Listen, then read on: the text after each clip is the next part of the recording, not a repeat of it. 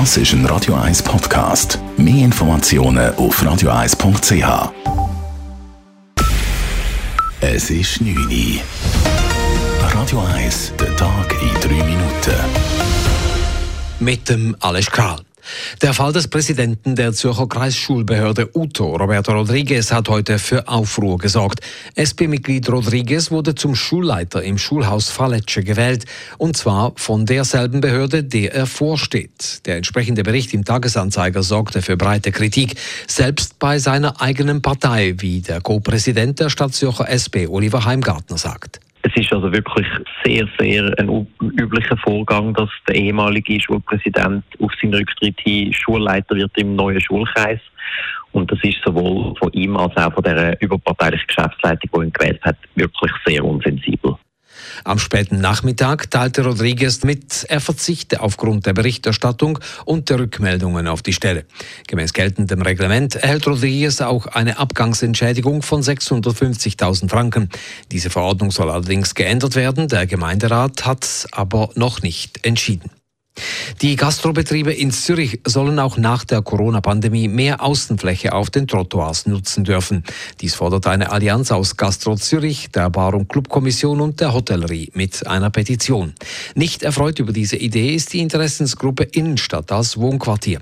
Diese Entwicklung bereitet den Anwohnerinnen und Anwohnern Sorge, sagt der Sprecher Felix Stocker. Der öffentliche Raum der muss eigentlich für alle da sein. Es muss auch Orte geben, wo man sich aufhalten ohne Konsumzwang, ohne dass man überall muss Geld ausgeben muss. Und darum macht uns die Entwicklung eigentlich Sorgen. Die Ausnahmeregelung zur Nutzung der Trottoirs gilt seit etwas mehr als einem halben Jahr und wurde eingeführt, um die Not der Restaurants aufgrund der Corona-Krise zu lindern. Der Weltleichtathletikverband streicht die Rekordzeit von Alex Wilson aus der Jahresbestenliste. Dies signalisiert, dass der Weltverband die Zeit von 9,84 Sekunden für 100 Meter, die Wilson in Atlanta erzielte, nicht anerkennt. Beim Europarekord kamen schnell Zweifel an der Zeitmessung auf. Auch der ehemalige Schweizer Leichtathlet Dave Dolle glaubt nicht an die Zeit von Wilson.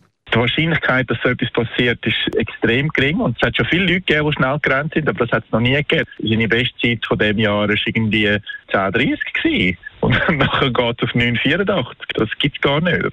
Alex Wilson ist im Schweizer Team an den Olympischen Spielen in Tokio. Ob er dort die 100 Meter läuft, ist noch nicht klar. Radio 1-Chef Roger Schawinski übergab heute dem Bund seine Petition gegen die Abschaltung von UKW in der Schweiz. Die Online-Petition Rettet UKW ist von über 60.600 Personen unterschrieben worden. Sie fordert Medienministerin Simonetta Sommaruga, das BAKOM und die SRG auf, die für nächstes und übernächstes Jahr geplante Einstellung aller UKW-Sender in der Schweiz rückgängig zu machen. Die deutsche Bundesregierung hat nach der Flutkatastrophe 400 Millionen Euro als Soforthilfe für die betroffenen Gebiete und für die Opfer gesprochen. Mit dem Geld sollen die schlimmsten Schäden an Gebäuden und Infrastruktur der Gemeinden beseitigt und besondere Notlagen überbrückt werden. In den betroffenen Gebieten im Rheinland-Pfalz und in Nordrhein-Westfalen starben 170 Menschen. Im Norden von Rheinland-Pfalz werden aber noch immer 155 Personen vermisst. Radio 1 Wetter.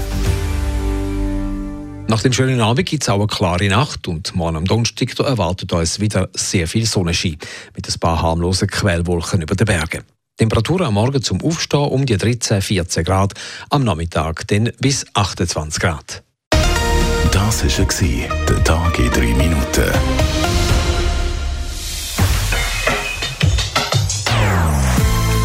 Non-Stop Music auf Radio 1. Die besten Songs von allen Zeiten. Non-Stop. Radio 1.